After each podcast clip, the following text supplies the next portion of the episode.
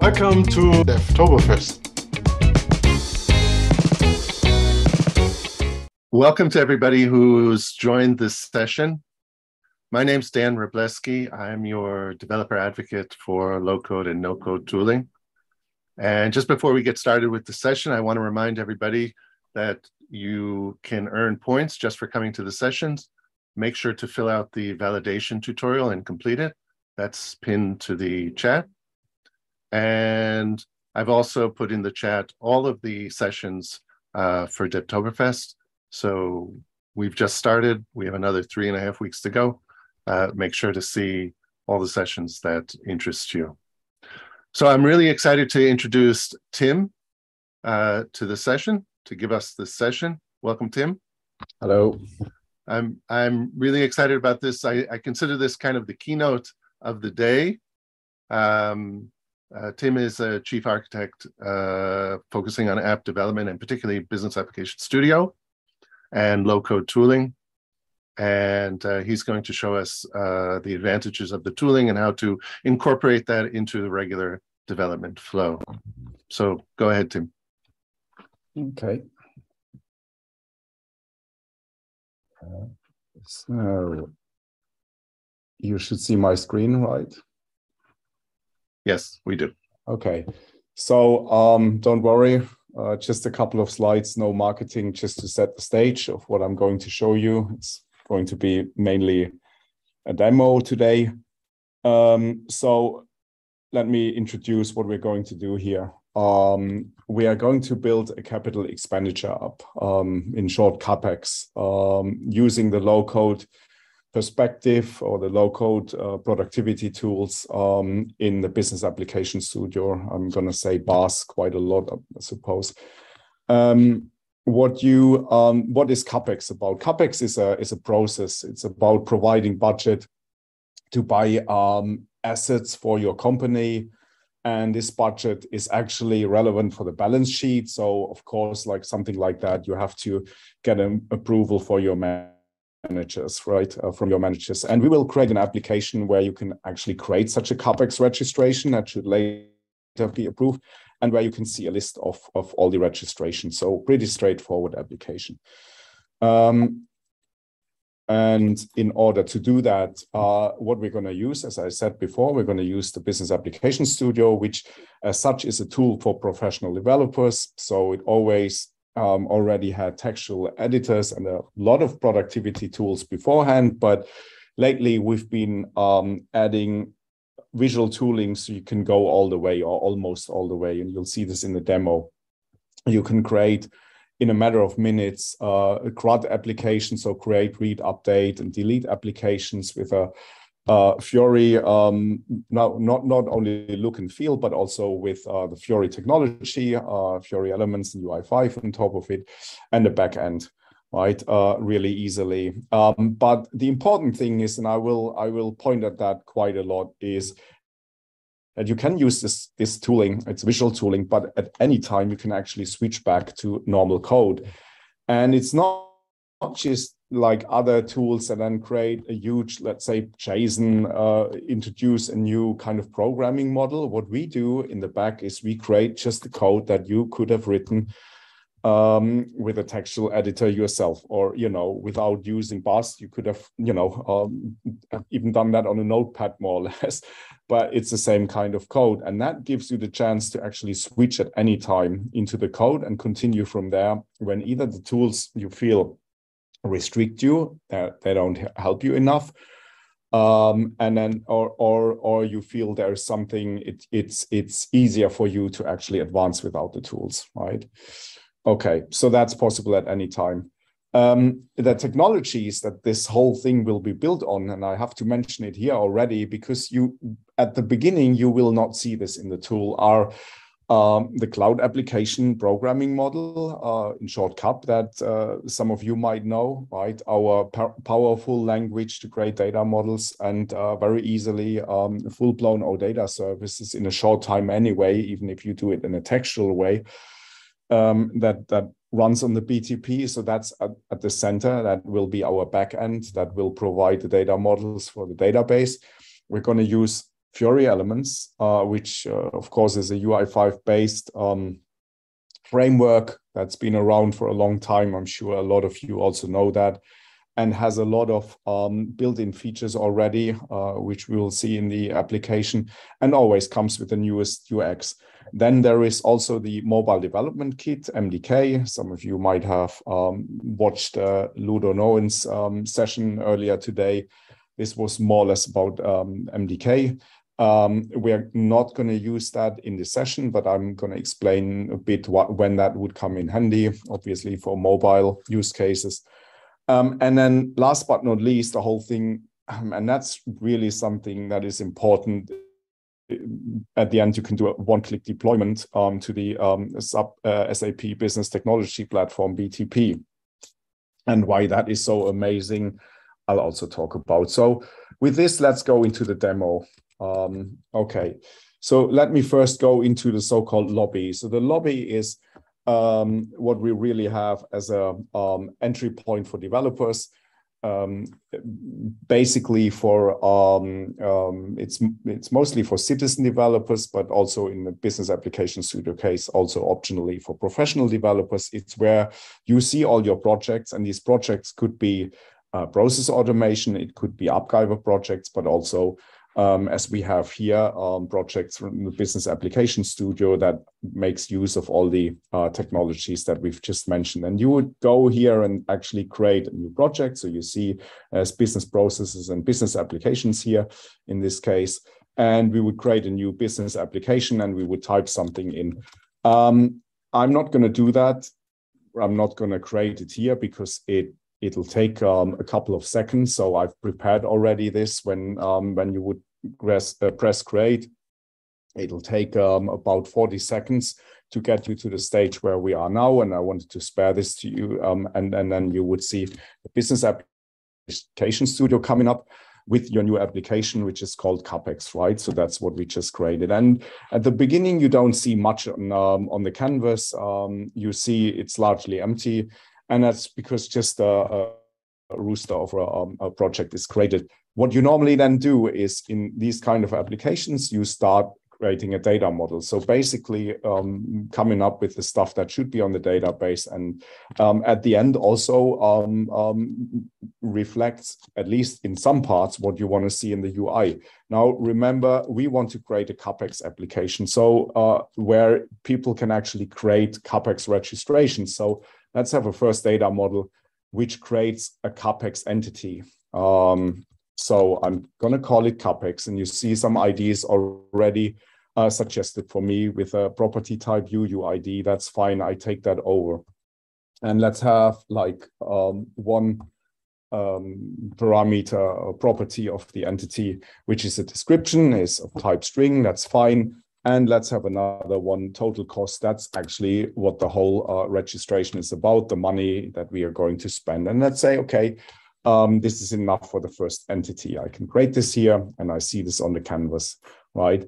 Now, um, to add some more fun, to make it more complicated, I create another entity. Let's say what we want to see on the UI as well is a category. So the user um, that creates this CAPEX uh, request has to come up with a, a category and has to select a category. And we want to make sure um, that the category um, is just um, uh, a set list of values. Now, you, it's not not just uh, text that you can type in, but there is something to choose from. And because of that, we are creating another entity. So this category here, again, an ID was suggested for me. Um, I, this time, I'm using um, uh, the integer as a property type for the ID the GUID is not suitable. Um, and I'm just coming up with the name for the category and that's it. So now I have a second entity, uh, CAPEX and category. And now I want to use the category uh, for my CAPEX entity. And what I'm going to do is I create a relationship uh, from CAPEX to uh, my category.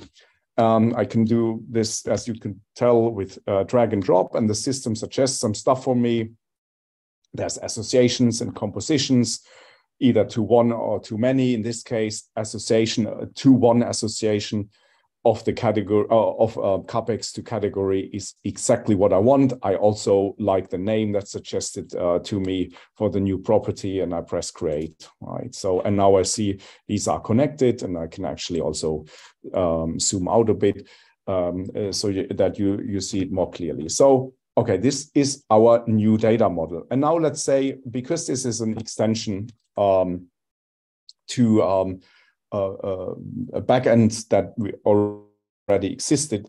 Um, normally, what a customer wants to do is well, there, there, there should be a connection to um, data which resides, for example, in S4HANA Cloud, right? And in this case, let's say each CAPEX registration needs a business partner. The business partner is in S4HANA Cloud. So how do I connect my new data model and the business partner that I have to provide? How can I connect that to the existing business partners in S4. For this, we have something like the external data models here, and I can press plus here. And what opens up is the so-called service center. And then I see a list of SAP systems. Um, what I see here is actually configured by an administrator beforehand. There's also the Business API Hub and the Business API Hub Enterprise. Let's focus on the um, uh, way of uh, subsystems here. In our case, there is just one configured. And when I open this up, I can see just two APIs, right? In real life, there would be probably many more, but the important part is that the administrator sets them up before or sets the connectivity up um, so I can actually discover them. And I can see there's a business partner here, and that's what we, we are looking for. So I can press on this and then the business, there are some details about the business partner API. I can see, ooh, this is quite a beast. It has a lot of entities. Um, and each of the entity has a lot of properties. I can preview some data there, and actually I can say, okay, this is this is the one that I actually want to um, uh, use here. And so I'm pressing add data model, and I take the whole thing over into my application. So I can close the service center here. And after a while, you see this, the screen is populated with my external data models. Um, as I mentioned before, there are quite a lot of entities, 43 of them. So the S4 API uh, for the business partner is quite big. So now, now how do I use this? I go back into my data model and uh, just like with the category, we want to make sure that at the UI at the end, there is a field business partner, but that business partner, again, should not be just some free text, but it should be related to the business partner I just imported. I can use drag and drop again. At the moment, I have to put it into the wild, but be aware that this is going to be changed pretty soon. Um, and you will see the corresponding, um, uh, you can actually pin some of the business partners, uh, sorry, business partner entities that you like. And then it's easier uh, again, as mentioned before, there's 43 of them. And if we looked at this whole data model, really, we can do this also here. Um, it's quite a big one because there are also so many properties. So that's why we're going to actually let you pin the ones that are of interest for you on the main canvas, and then you can do a proper drag and drop to them. At the moment, you have to pick them from the list. We say the entity business partner is exactly the right one. This time, association to one is fine again, but we want to change the business partner name. Uh, the, the property name here should be a bit nicer, right? So I'm creating this and I can actually now see, and if I zoom a bit, this already, this one entity is really big and uh, it's, it's quite hard to, to lose the overview here, right? Um, but that concludes our data model. Um, now let's go to the next bit. You, you can imagine this is like uh, a connecting to an S4 uh, HANA uh, cloud system. And also it sets basically what's going to be on the database later. Now we can add some sample data if we wanted to. And we want to do that in two cases. For one, we want to do that for the category because remember, I said the user, user should actually only have a set number number of, of categories they can choose from, and it should not be free text. So I'll create three of them. I'll, at this point, I'll uh, switch off the generation of mock data and I just say I want to have three uh, entities. And there you can see it reflects my data model already. I can uh, put in the ID, which is an integer. Um, and some text. So that obviously comes from my browser because I've done it before, right? That was not a feature of, of, of BAS. Um, uh, normally I would have to type the text in. So I've got three categories. Now, I can also create some sample data um, where the name applies a bit more than for the categories, because the category, that's not really sample data, strictly speaking. That's actually part of my application, right? It's part of my, um, also the values are part of my data model. Um, but there is another instance for business partners. Business partners, well, I, I said they come from the S4 system, but in a development scenario, I might maybe not always want to go to the uh, backend system. I, you know, maybe like there's some um, some network problem and it takes too long and so on and so on. So I might want to work with mock data. And for this, I can actually say, okay, just generate five lines of business partner for me um, I can change them if I want it, but they are generated for me and I can go on, right? So, and this is, I later have the option if I want to use this kind of data or uh, the sample data, or if I want to go to the backend system. So now we've got a database and we've got some data on that database. Um, third one is to actually create the service. So of course, I don't want to, I can't give my consumers like a UI, for example, uh, access directly to the database. And in a lot of cases, I mean, even if I could, I would not want that. I want to create um, an API um, that the users can consume. Um, so I'm actually putting a service on top of my um, database um, or of my data model. And I can do a lot of things. I can do the expand here and actually, um, you know, hide some fields, add some fields. In the case of CAPEX, I'm just taking the data model over one one to one and exposing it um, to the outside world. I then will also switch on draft editing. What does that mean? Some of you might know that if you have a form, for example, in a UI, and you have mandatory fields, or you have fields that have a, a validation, then um, in the old days, if you didn't type in the mandatory field or um, you typed in something in a wrong way, um, and you had an error, then you could not save the object. And then a colleague might come by and ask you for lunch while you're doing that, um, while you're actually editing still. You could not save it. You come back from lunch. There was a timeout. All your data was gone. Now with Draft, I mean, it's it's been around um, quite a, a number of, of, of years now. But with Draft, it's possible to actually save the incomplete, maybe even wrong object for your own purposes and only you can see it. So when you come to back from lunch, you can actually pick up the work and, and get this in order and finally save it so others can see it. And this is like a, a simple switch, but CAP, the framework behind this, like does a lot of work to make this this happening. Uh, okay, so uh, capex is is um, capex is is like one service entity. Another one that we are going to use is the category you might ask why we want to use the category. Well, the, the set number of fields, they need to be retrieved, right? Like uh, what are they? And that's um, coming from um, the category. And the third one, of course, is our business partner itself. And this time we do it slightly differently. Uh, we also take the business partner over. Um, we change the name again a bit but this time we're saying there's too many many of these fields here really. I'm not interested or the, the consumers of my api in the ui are not interested in that. All i need is the business partner. It's let's say the first name of the business partner and the last name of the business partner.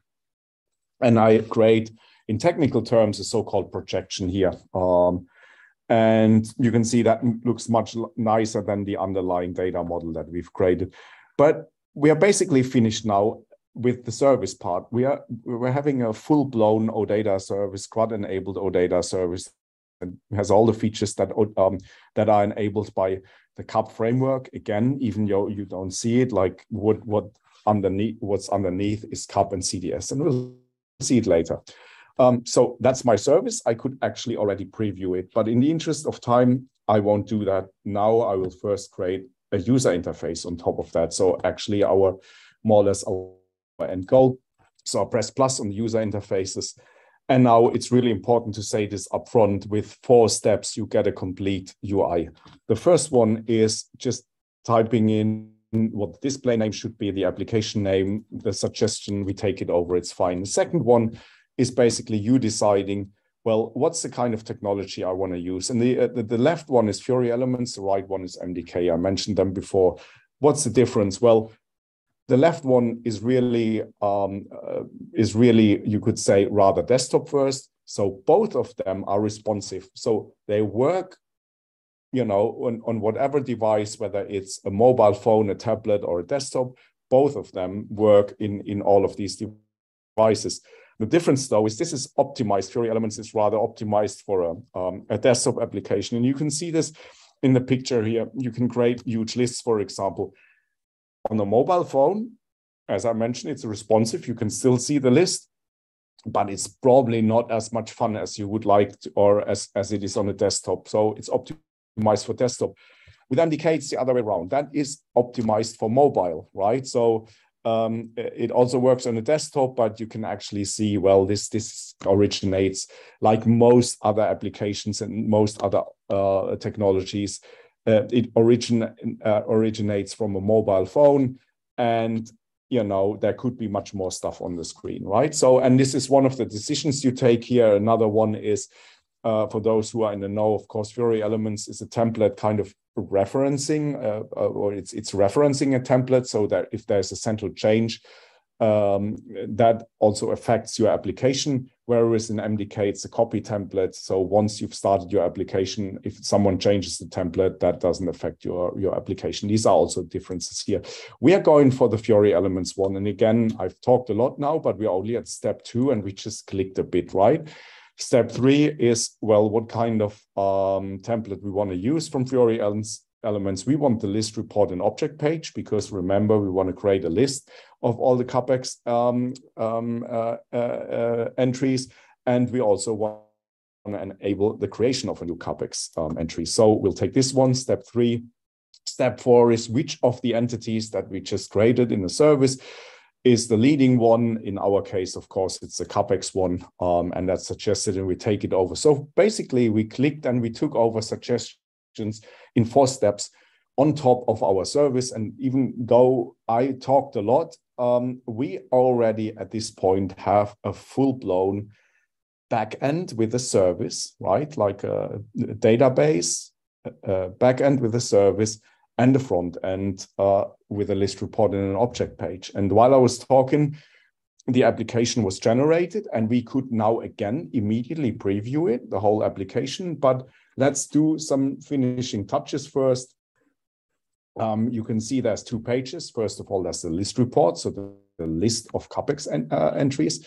And I can look at the columns and you see the system has generated some of the properties there. Actually, it took all the properties where it made sense apart from one, right, which is the ID. In CAPEX has an ID, and that's a GUID. No one wants to see a GUID on the UI, so it's automatically chucked out. Um, you also you can change the order of the fields, of course, but what you can also do, you can see here in in, in the case of associations, um, there are rather ugly labels, so we can change the labels. On the right hand side, we see some properties, and we can actually here say, well, for the you know category we want to see the name right? Remember there's an id and the name. We want to see the name. For the business partner we also want to change the label. But um, we are okay with the business partner id right? So um, let's go back in the page map. Let's go to the object page. Let's go to the object page. And the object page we do a bit more First of all, we look into what's in the form there, and surprise, surprise, it's the same fields. Um, again, we don't like the label, but for the category, but we do something more. This time, we actually want to provide a value help, or even better, a drop-down list box, right? So we can actually say, you know, make this a value help, a drop-down list box. Drop-down list box is suggested. Um, we want to see the name here and the text arrangement. This is a complicated stuff. Do I want to see just the text? Do I want to see the text and the ID? And if so, in what order or do I want to see the ID? All these options you have here, we just go for the text. That's enough for us, right? And the drop down is actually fine because we've just got uh, three entries, right? So we apply this. And we also make sure that what I'm taking over from the dropdown is also displayed like in the same way in the in the corresponding field. Now we go to the business partner where we do similar stuff, but slightly different. We create also a value help here, but it would probably not be a good idea to create a drop-down list box from um, a back end of business partner. There might be uh, millions of them. So we want a good old um, list, right? And we value help with the list. We, we basically say in the list, show us first and last name so we can relate to the business partner and that's fine. So we apply this And now it's finally time to actually preview the whole thing. So I'm pressing preview. I'm saying with sample data. Um, so I'm using all the sample data that's in here, including the business partner, right? So I'm not going to the S4 backend in this example. I'm taking my sample data and we can have a look. So there is a service here. There's the service on the right hand side. So you can look into my service, for example, look into the OData service for the category. Of course, not terribly exciting, but I could put in my OData queries, all my complex stuff that I can in, do in OData. And the same goes for CAPEX and the business partner. Now, let's have a look at the application. You can see here a canvas of all the applications that are created. It could be a mixture of MDK and Fiori Elements ones. We just have one. So we um, are going into the Fiori Elements first list report. So there is a list which has description, total cost category, and the business partner with the changed labels. And there's nothing in there because we have no sample data for uh, category yet. Uh, sorry, for CAPEX yet. But we can now create a new CAPEX registration, right? So for example, the category we see there's our nice drop-down list box. We say office supplies, that's the category. We can have a look at the business partner and we see because it's the using the sample data, we can get one of the five generated ones. Uh, we can put in some total cost um, and some description. And we can say create. And then we can go to the list and we see it in the list. Okay, so We've got loads of other stuff, obviously, here that Fiori Elements comes with, uh, even things like uh, Excel export and so on. So this all comes out of the box. And if you take that away, why the, the stuff that I've I've told you about, you know, you can get to this.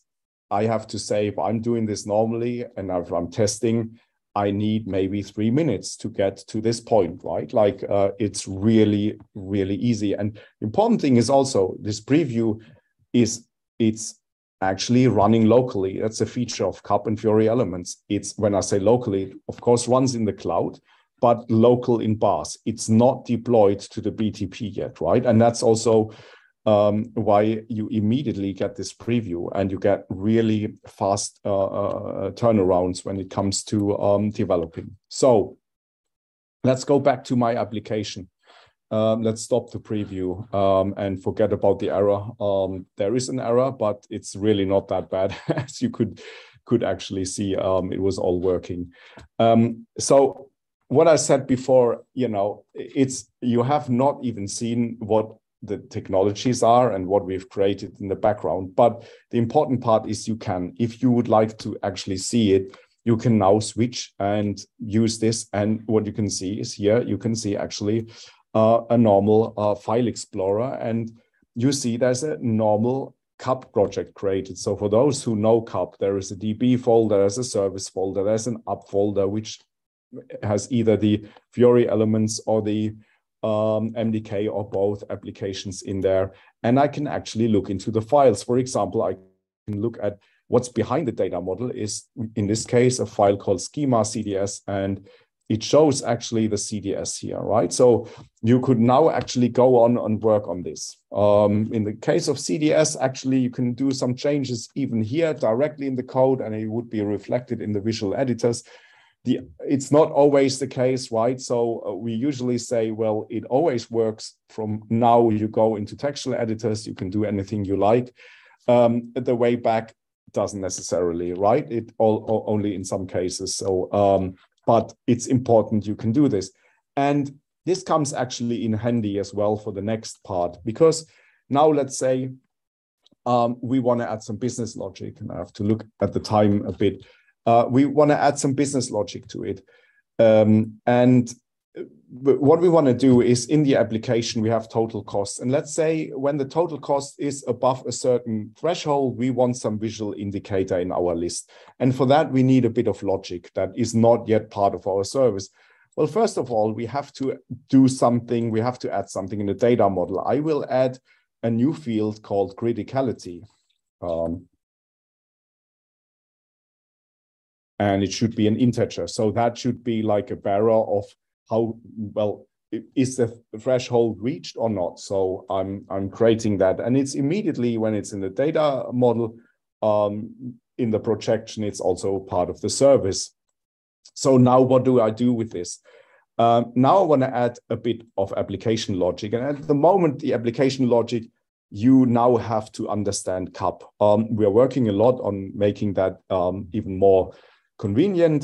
Um, so watch out for what's going to happen in the future. At the moment, if you are a CAP developer, you know that if there is a service CDS file, you can also create a new file that's called service JS. So this same name, but a JavaScript file. And I'm creating that. I get into a text editor and I've um, already prepared some code um, and I um, just paste that in there and let's have a look at the code. So there is um, a, CAP handler that is actually invoked after a read event. So every time that someone calls the API to read the CAPEX entity, this handler is called. And what we are doing in there, we are going over all the CAPEX entities, right, entries, and look for the total cost. And if the total cost is above 200, criticality should be one. In all other cases, it should be two, right? So we are setting the new field criticality according to what the total cost is in the backend, right? So, okay. So we've now got this code um, and we can actually go into the application, again, the Fiori Elements application and make use of uh, what we've just seen. So let's go to the list report again. Let's also get rid of um, the code pane here so it looks a bit, bit nicer and we've got some more space. So now we get, go into the columns and remember, I want to have an indicator for the total cost, right? If the total cost is above a certain threshold, I want to do something. And Fiori Elements provide something which is called criticality. So I have a setting for criticality. At the moment, it's none, but I can actually bind that against a field or a property in my service. And aptly, this field is also called criticality. It could have any other name, right? I could have called it uh, whatever, for example, and then chosen whatever here. Um, but it's the same name. So this is, you could say just by incidence or that it's clearer. Um, there is also a representation. Um, I can have the criticality with or without an icon. I'm choosing with icon. And now let's go back and have a preview, this time with live data. Um, so let's have a look. Preview comes up. Uh, let's go into the application. And again, create a new entity and have a look into the business partner. And you see there are a number of business partners here. I, again, from uh, Fiori Elements, I get all the stuff that I can actually filter, for example, automatically. And I get all the maxes. Let's take one over here. So this really goes to the back end, right? So you see it's not our sample data anymore. It's directly without you coding anything, it goes to the back end. It has all the connectivity already. The category is there again. And now let's put in total cost. First, let's put in 100. So that's below the threshold. Let's create the entity and let's go back to the list and go.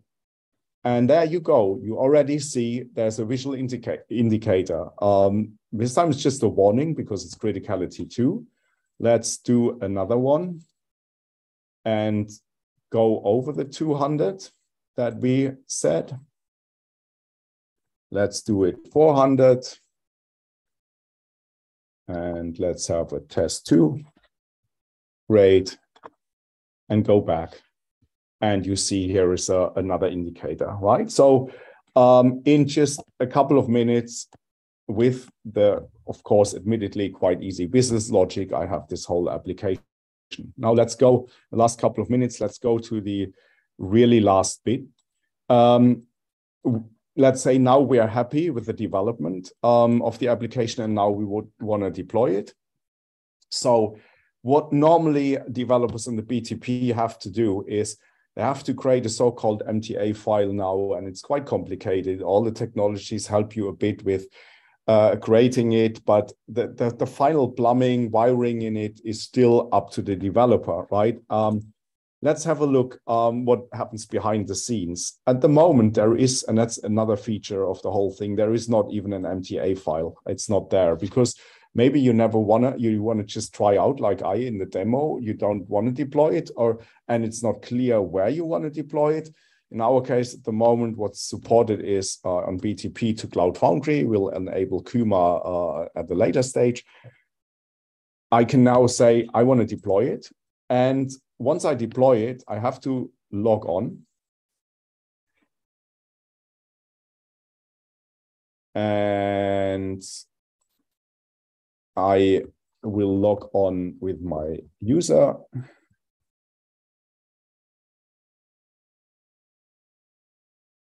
Yeah, I might have. And when I'm logged on, it actually asks me, well, where do I want to deploy? Now, I probably have done something wrong here. That's not good, actually. so I'm switching.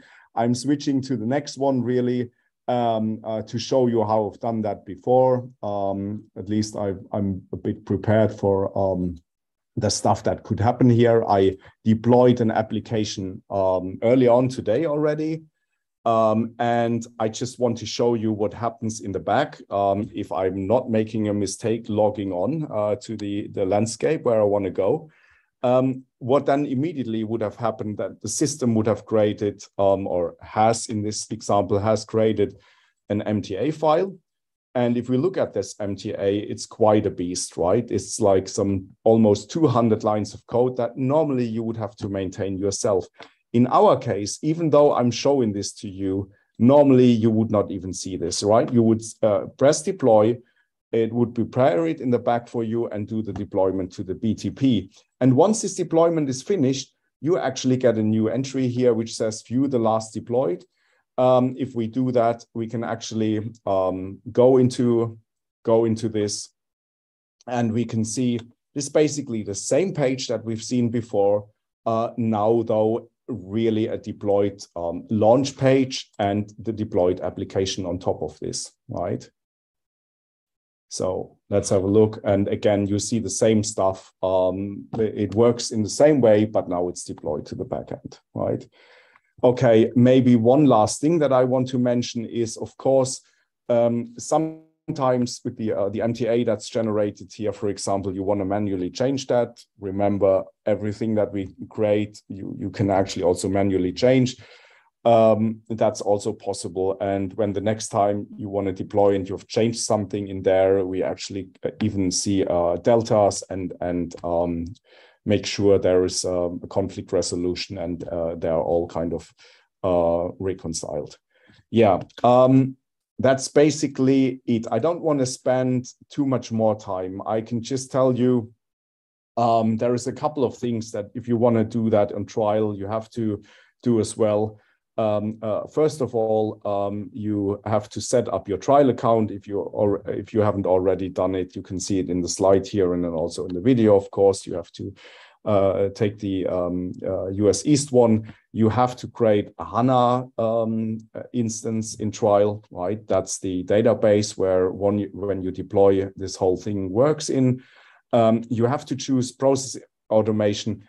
That might be a bit strange why that is the case you don't need process automation for the whole application business, but at the moment, process automation is needed to actually create the lobby in front of it. So you're just losing, uh, uh, you're, you're just using this to actually create the lobby, so the entry page for the whole um, application development that you see so in BAS. You need a Launchpad service. Um, that's actually um, for the HTML5 application that's deployed. Um, you need, if it's deployed, then a couple of um, roles you um, you want to be um, a business application studio developer, of course, because you develop in the um, application studio and the process automation developer. That is actually the case for the lobby again, right? It's just the lobby and not for the application. And something that you probably just can't take over directly from here is what, what I said as an administrator sets up the APIs for you. For APIs, what you do in the BTP is um, you have to create destination. So you you remember the business partner that popped up because an admin beforehand put the destination into the BTP um, account, and then you can actually get into the lobby um, by the instance in the subscription of process automation that you've created before, right? Um, last but not least, I you know want to mention um, that there is some uh, you know career opportunities um, that you um, have a chance to become a SAP solution expert with the free learning journeys and where you can get a certification offer um, at the end of this. And uh, please check this out. Right. So with this. Thanks, Tim. I, I have a few questions for you. Yeah, good. Uh, the the SAP process automation uh, part we we saw in Ludo's uh, presentation. Yeah. So uh, I think some of us were familiar with that. Um, the first question was, uh, we can also add, can we add on-premise S4 HANA or just S4 HANA Cloud? No, no, that's you can, yeah, that's a good question. You can add anything that you can connect with the BTP, right? Yes, of course, you can also S4 HANA, um, S4 HANA on premise. Uh, you have to have the the right um, the right destination and for those who are in the know right if it's uh, completely on on premise it could also be an ecc system if there is an odata api uh, but then you need the cloud connector on top of that but that's like you'd say gory admin's business and hopefully you as a developer don't see this this this stuff anymore right you just see um, what you what I showed you, this, the, the nice service center uh, that comes up, right, which which shows you the result of it. But that could be yes, and S4 HANA premise and ECC system um, as well. Yeah. Okay. Uh, someone asked, where is the data that's in the demo stored? The demo data stored? Yeah, that's a, a feature of CAP. Um, CAP um, uses spins up an SQLite database. Um, so when we when you hit preview, right, when we go into this and you hit preview, then um, what happens in the back is that uh, a CAP um, development server is spun up, and with that development server, an SQLite instance is created.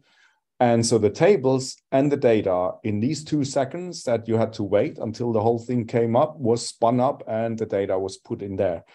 Once you deploy, again, it's a feature of CAP, not of our low-code tooling. Uh, once you deploy, that actually obviously changes and it's all happening in HANA, right? And not in SQLite anymore. Yeah. Very good. We just have a few more minutes, so let's, uh, we'll mm-hmm. be really fast. Um, CAP CDS and ABAP CBS, CDS are different. Yes. And we consume both for the low code apps?